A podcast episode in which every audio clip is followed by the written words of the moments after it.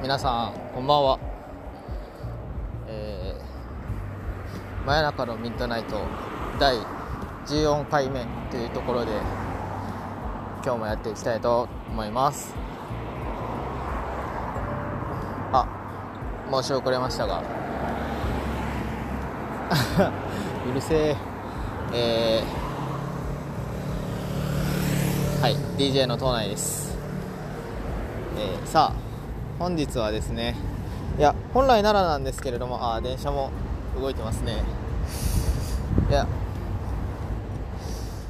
そうなんです。今日は皆さんもお気づきかもしれませんがあのはい僕はあの東京に来ております。はいえー、ねあのコロナがどうとかいろいろ騒がれてて大丈夫？って思われる方多いと思うんですけどあの感染症対策はあの十分に気をつけた上で今あの来ています。だからおそらく大丈夫だと思うんですけれどもというところではい。やっていきたいなと思います。まあねなんで今日東京に来たのかっていう理由とかもねまたそのいろいろと喋っていけたらなと思ってます。ねあのまたなんだっけ感想とかをまたリスナーさんから頂いたりとかもしているので、まあ、その辺なんかもいろいろ喋っていけたらなと思ってます。にしてもね東京なのにあの寒くないというか 本当に寒くない。なんだろう。もうちょっと寒いと僕はイメージしてたんですけど意外となんか普通すぎて。まあなんかちょっとあったかい格好で来てしまったもんですからちょっと恥ずかしいなとは思ってます。まあでもあの散歩しやすい気温であることは変わりないので、はい、本日もまあスムーズに進むかなと思ってます。それではあの第14回目の放送お聴きください。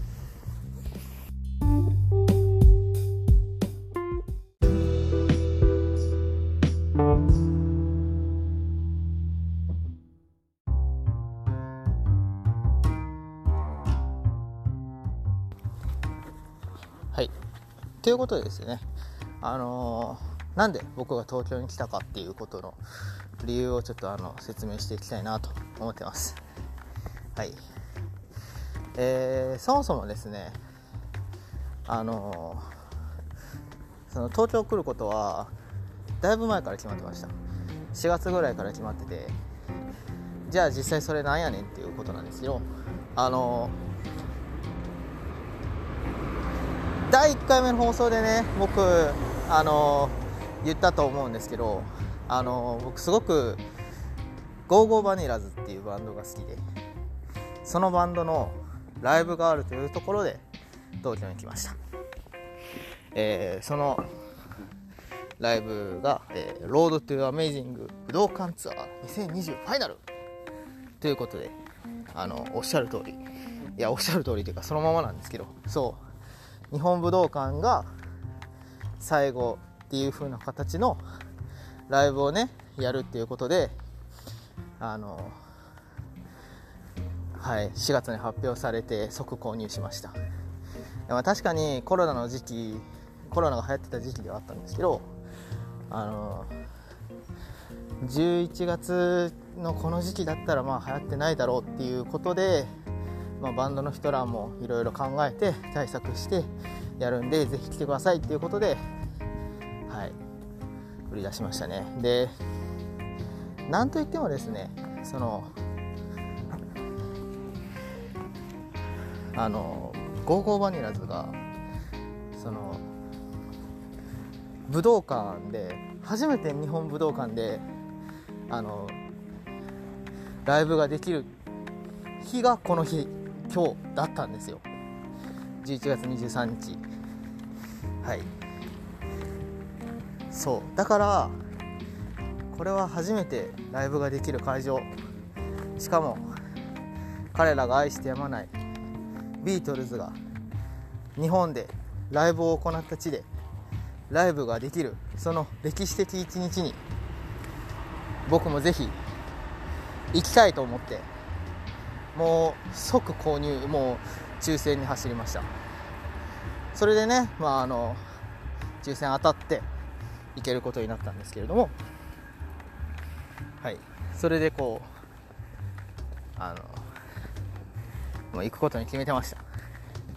でそのまあコロナがね落ち着いてきて行けるかなと思ってたんですけど友達とね行く予定だったんですけど、まあ、残念ながらその最近ね本当にコロナが流行ってきちゃったのであのその友達は行けなくってまあ一人で行ってきたんですけどまあでもすごい本当にすごくいいライブでした。もう興奮してます。はい。あのー、まあ、そのライブのね感想を言っていきたいなと思っててそのまずそのバニラズのそのベースの長谷川プリティさんがそのねその交通事故に遭っちゃって1年くらい復帰できない期間があったんですけどあのそこからこう奇跡的に生還してでこうねライブができるっていうことになってよっしゃじゃあ4人で再出発していこうよって誓ってたけどコロナが来ちゃってっていう状況だったけれどもそこでの日本武道館でのライブっていうことだったんですね。はい。いやもう鳥肌もんでした。僕はねあのー、まあ席あんまりあんまりって言ったらあれかもしれないけど2階席のそれもあのー、バンドメンバーが後ろから見えるっていう風なあのスタンド席だったんでそのまあ言うてもそんなに近くはなかったんですけど。でもまああのバンドメンバーもいろいろ回ってくれたりとかしたので顔の認識はですごいできましたね、はい、あれこれ解説になってるかな。うーん。何喋ったらいいんだろう。あ会場の話か。会場はすごい満員でした。あのうん。あのなんかこう一席当てての感覚ずつであれなんですけどいやもう本当にお客さんがいっぱいいてあやっぱバニラズを愛してやまない人たちがここに集まってくれたんだなって思うとすごく感動しましたね。はい。でまあ開演5時からっていうことであのまあでもねあのそのやっぱりコロナ対策を十分にしながら温度チェックをしていきながらとかで入っていったっていうのもあってまあそのみんながちゃんと入れたのは5時15分ぐらいかな。そこから始まったわけですよ。もうゾッとしましたよ。そのゾッとって怖い意味かと思うかもしれないですけどいやすごいもう鳥肌が立ちましたもんあのー、最初のイントロっていうのがあるんですけどその「We Are Go」っていうあのフールズっていうアルバムのね最初の曲が、まあ、行進曲みたいな感じでそれがこうバニラズの最近のライブの始まり方なんですよ。すごいかっこよくて。いやもうかもうまずそこからこうああこれが始まるんだみたいな。で会場がみんな一斉に拍手し始めて。手拍子だ。手拍子だ。拍手の後の手拍子が始まってっていう風な感じで。で皆さんが入場してきての演奏っていうことなんですね。で、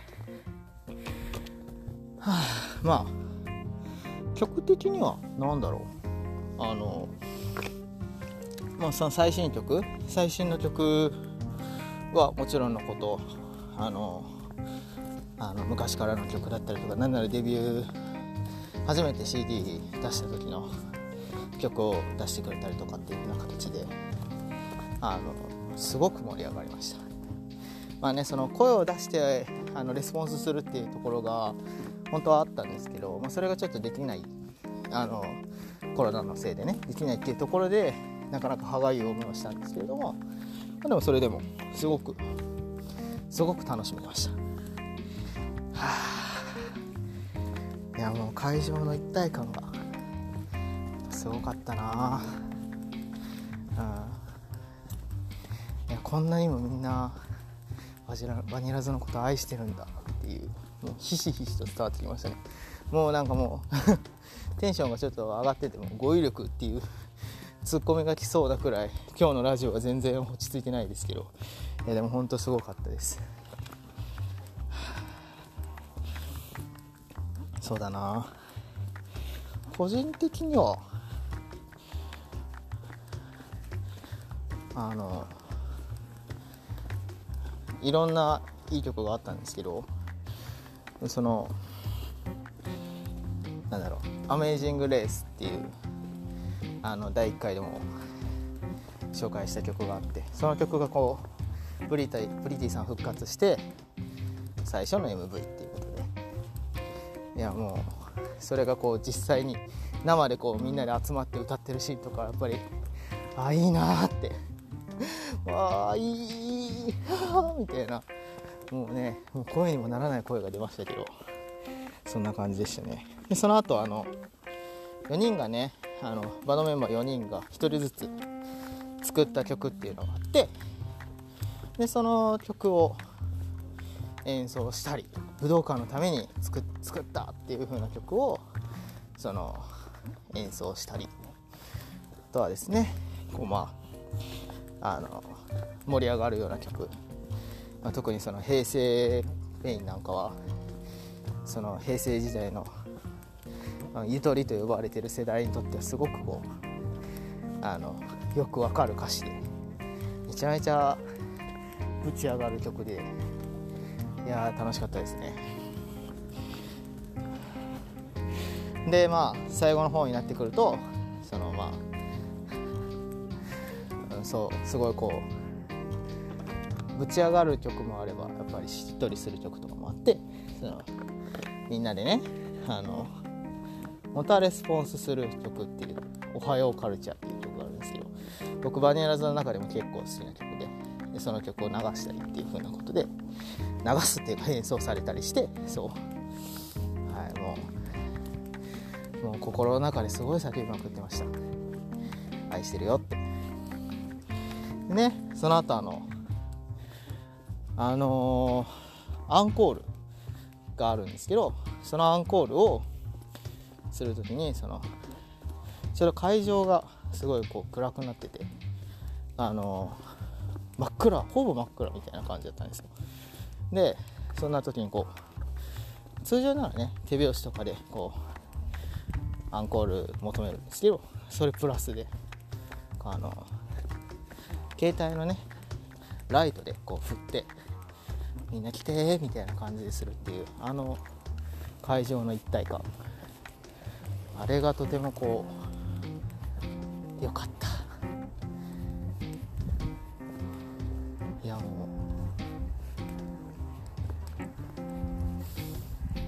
なんだろう。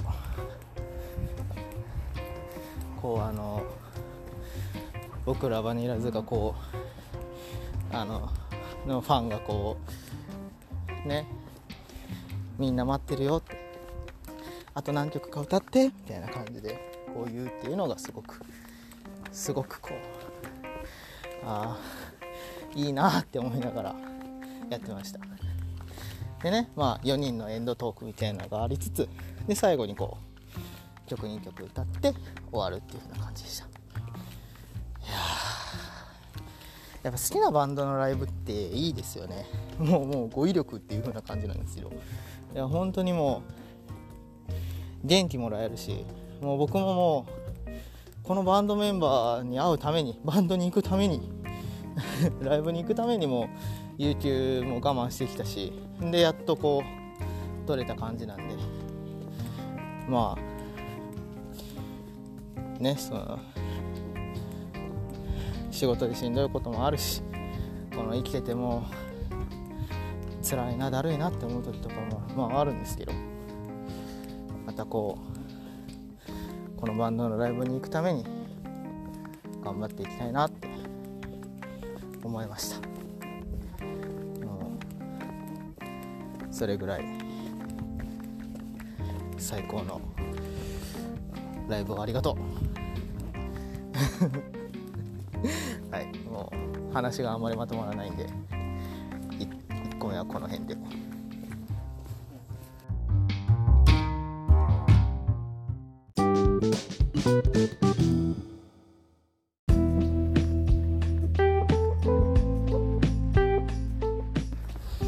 はいというところでねあの2部の部分はあのちゃんと喋っていけたらなと思ってるんですけれども。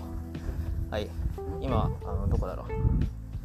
東京をウォーキングしながらあのお送りしてます。真夜中のミッドナイト。14回目というところで。でね。はい。11月23日勤労感謝の日ですね。はい。でと。何の話をしようかなっていうところなんですけど。まずね初め皆様にお伝えしなきゃいけないことがありまして。あのー、先週の放送でねあのゲストをあのご紹介できるかもしれないというところでねお伝えしていたんですけれどもその話をしたいなと、えー、まあ、結論から言うとそのゲストさんにはちょっと出演がかなわなかったんですよね。残念ながら。そうまあ理由はいろいろあるんですよ。あのまずこのコロナ禍ですしね。なかなかこうあの会いたくないっていうところがねありまして。それでね出演がかなかったんですよ。っていうわけではなく。単純にあのあの彼女すごいとてもシャイな方でそうアジアンビューティーの方なんですけどあの本当にシャイでその自分の声を録音して聞くっていうのがちょっと恥ずかしい。ね、とても可愛らしいですよね。またそこがもうあのキュンキュンポイントなんですけれどもはい。そういうようなところでちょっとあの出演はどうしてもこう NG っていうことであの その申し立てがございましたのであありがとう。あいやもう全然もうじゃあこれからもちょっとぜひあの聞いてください。っていうことで。はい。あのこれからも一リスナーとして聞かせてくださいっていうことであの今回はちょっと出演を見送りますっていうことなのでね、はい、いやまあ最初初期からのリスナーさんなんで是非あの出てもらったらなとは思ってたんですけど、まあ、そういうことでしたと、はい、まあねだから他にね、まあ、私俺出てもいいよっていう方いたらあの聞いてくれたら嬉しいなと思います。ということでえー、っと先週のねあのコメント欄がいろいろとあってあのー、そうそうあの質問が2点ぐらいあったんですよ。えー、ということであのリスナーさんからのお便りをお届けしますと、えーえー、ラジオネーム駐車禁止2回目さん。癖が強いそのラジオネームの。いやまあいいんですけどね。あの送ってくださってるんですごく嬉しいです。あの覚えやすいです、はい、祝13回目おめでとうございます。ほもしかして寝るのを遅くしたのは、えー、金曜夜のラジオの影響でしょうか？何の話なんだろう？えー、何のことか全然わかんないけど。ほうほう。で冬場限定ですがと。ああなんかなんかこの時期気をつけてることみたいになったかな。ちょあんま覚えてないけど。えー、っと毎日続けてああそうだ。皆さんが続けていること何ですか？だったなそういえば。そうそうそう。ほんで、えー、冬場限定ですか？ほう。毎日続けているな。ちゃんと、えー、浴槽湯船に使う使うことほう化粧水乳液で保湿することです。へえ体を冷やすと即風邪をひく人間かつ乾燥肌なので冬を生き抜くためにきちんとやってます。っていうところで。ああなるほどね。冬場限定なんだ。逆に夏はしなくていいんだ。へえ夏にも乾燥する時あると思うけどな。まあまあまあまあ。人それぞれありますしね。いいでしょう。はい。というところでと。でと。あのなんだっけ。そうそう。あ続きだ。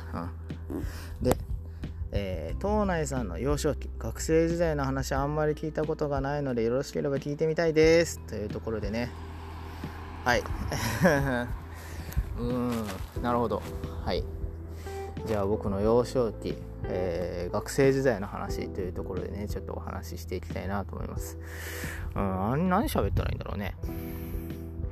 うん。あでもまだもう一つ出てきた。そもそもラジオを始めるきっかけって何ですか？あこれからいこう。先に。っていうのが答えやすいし。はい。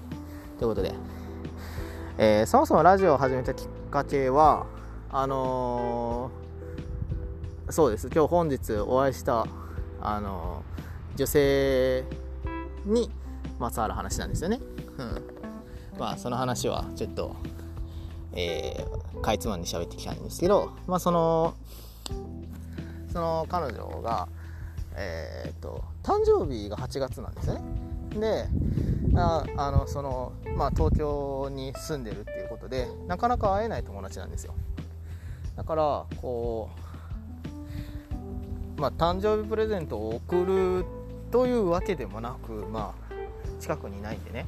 で逆にそのなんだろう彼女彼女って言ってるけどその 一友人としての彼女なので女の人女の友達なのでだからこう誕生日プレゼントをこう遠方まで送るっていうことまではしたことないんですよね。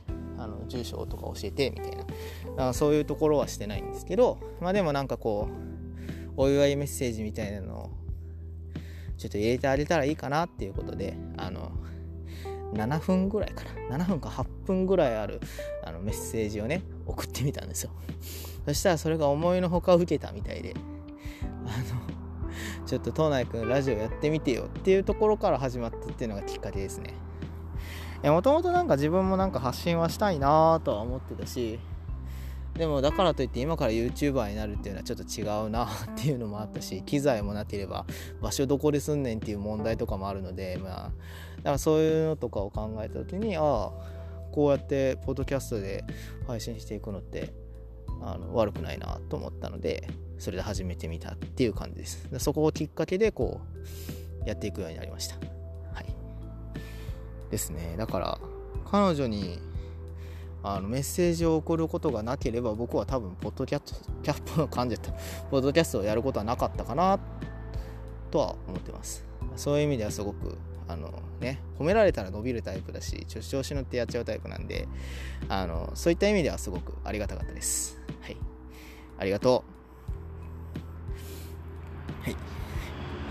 ということでねえー、さっき言ってたその幼少期学生時代の話っていうところでねまあそのかいつまんで話していけたらなと思ってるんですけどまず幼少期の話ですね。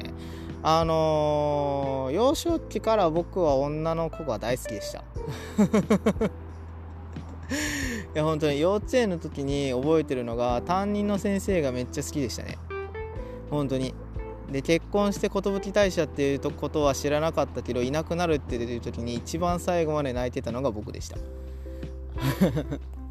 でもそれぐらい女の人はその担任の先生が好きでしたね。は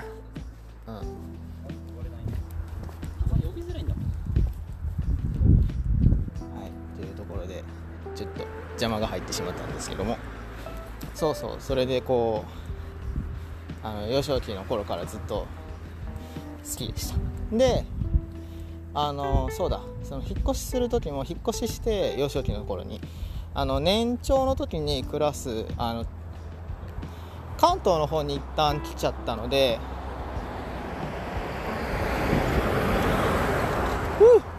関東の方であのー、の幼稚園の時も担任が女性だったんですけど、まあ、その担任の先生のことがすごい好きでその先生ともあの卒園式の時にずっと泣いてるっていうことがありましたね。あのよく滑り台一緒に滑ってもらってたっていう過去がありまして。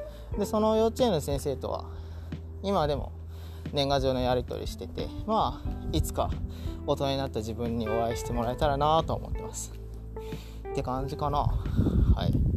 ああ幼少期の話をしてたら結構時間が経ってしまった。あーどうしよう。じゃああのー、この間ね聞いたあの衝撃的な話からちょっとしていきたいなと思うんですけどあのー、この前母親に聞いたんですけどあの幼稚園の入園式っていうのがあるじゃないですか。うんあると思うんですよ。普通はねまあどんなどんなにその緊張してる子であったとしても普通は席に座ってるはずじゃないですか。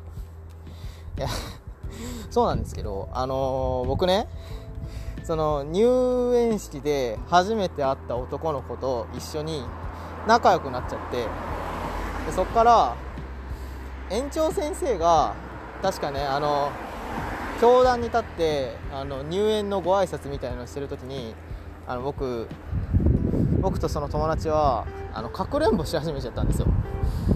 でしかも僕がその教団の上に教団立ってしかもその教団の中の下に隠れるっていうところで。いやもうその話を聞いてびっくりしましたね俺そんなことしてたのみたいな。やばくないみたいな。うんあの園長先生もこんなことは前代未聞ですっていうところでねあの全部笑いに持ってかれてもう親も頭抱えてたって言ってましたけれども もうその後はあのなんかもう大変だったみたいです。はい。そういうことを言ってましたね。だからその頃から僕はこうお調子者というか目立ちたがり屋というか なんかそういう片鱗があったのかもしれません。まあうん。あの自分でも記憶にないことなので本当びっくりなんですけど、まあ、そういうことがあったらしいですね、はい、皆さんも何かこう幼少期のびっくりエピソードみたいなのとかありますかね？ないかな。ないよな。別にこれを上回らなくてもいいのでなんかそのびっくりエピソードみたいなのがあればちょっと教えてほしいなと思います。というところでねちょっとあのもう時間が来てしまったので学生時代そうですね小学校とか中学高校とかまた需要があればお話ししたいなと思います。はい。では終わりましょう。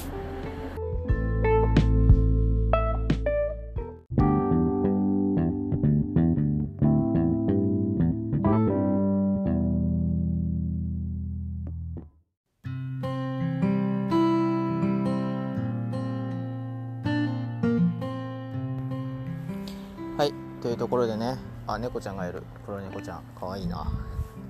はいということでねあのー、やっぱ東京に来るとさすがにこの夜の真夜中の時間帯であってもあのちょいちょい人いますね。あのカップル連れとかがいてねあの喋ってたりとかするんでまあそれもまたまあ東京っぽくていいのかなと思います。はい。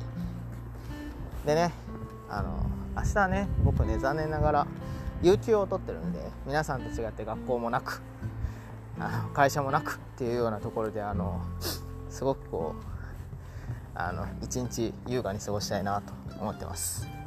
はい、いや本当久々の旅行というか1人でのね旅行ということですごい楽しかったですね。自由にできたし、はい、またこう旅行先でもこれでも続けていく予定だし続けていける感じなのでポッドキャストだとそれ続けていけたらなと思ってます。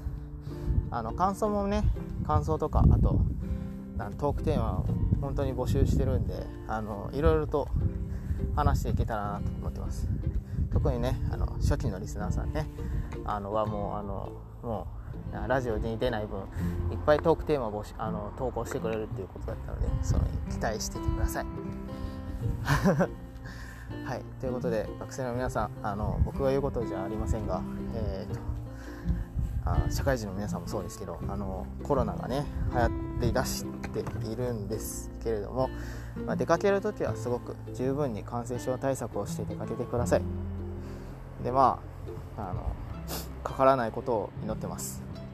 まあ、それだけじゃなくてね、あのー、インフルエンザもそうですしちょっと熱とか風邪とかっていう体調不良とかも結構多くなる季節柄だと思いますので、あのー、うん。えー、気をつけていってほしいなと思ってます。はい。はい。というところで、まあ、学校もですし仕事もですけれども、ね、今年ねもうあと40日切ったので、あの悔いなく過ごせていけるように皆さん明日からも戦っていきましょう。ね。はい、はい、というところで、えー、真夜中のミッドナイト第14回目の放送を終わりたいと思います、えー、それではまた来週この時間にお会いいたしましょう。お相手は DJ トーナイでした。バイ。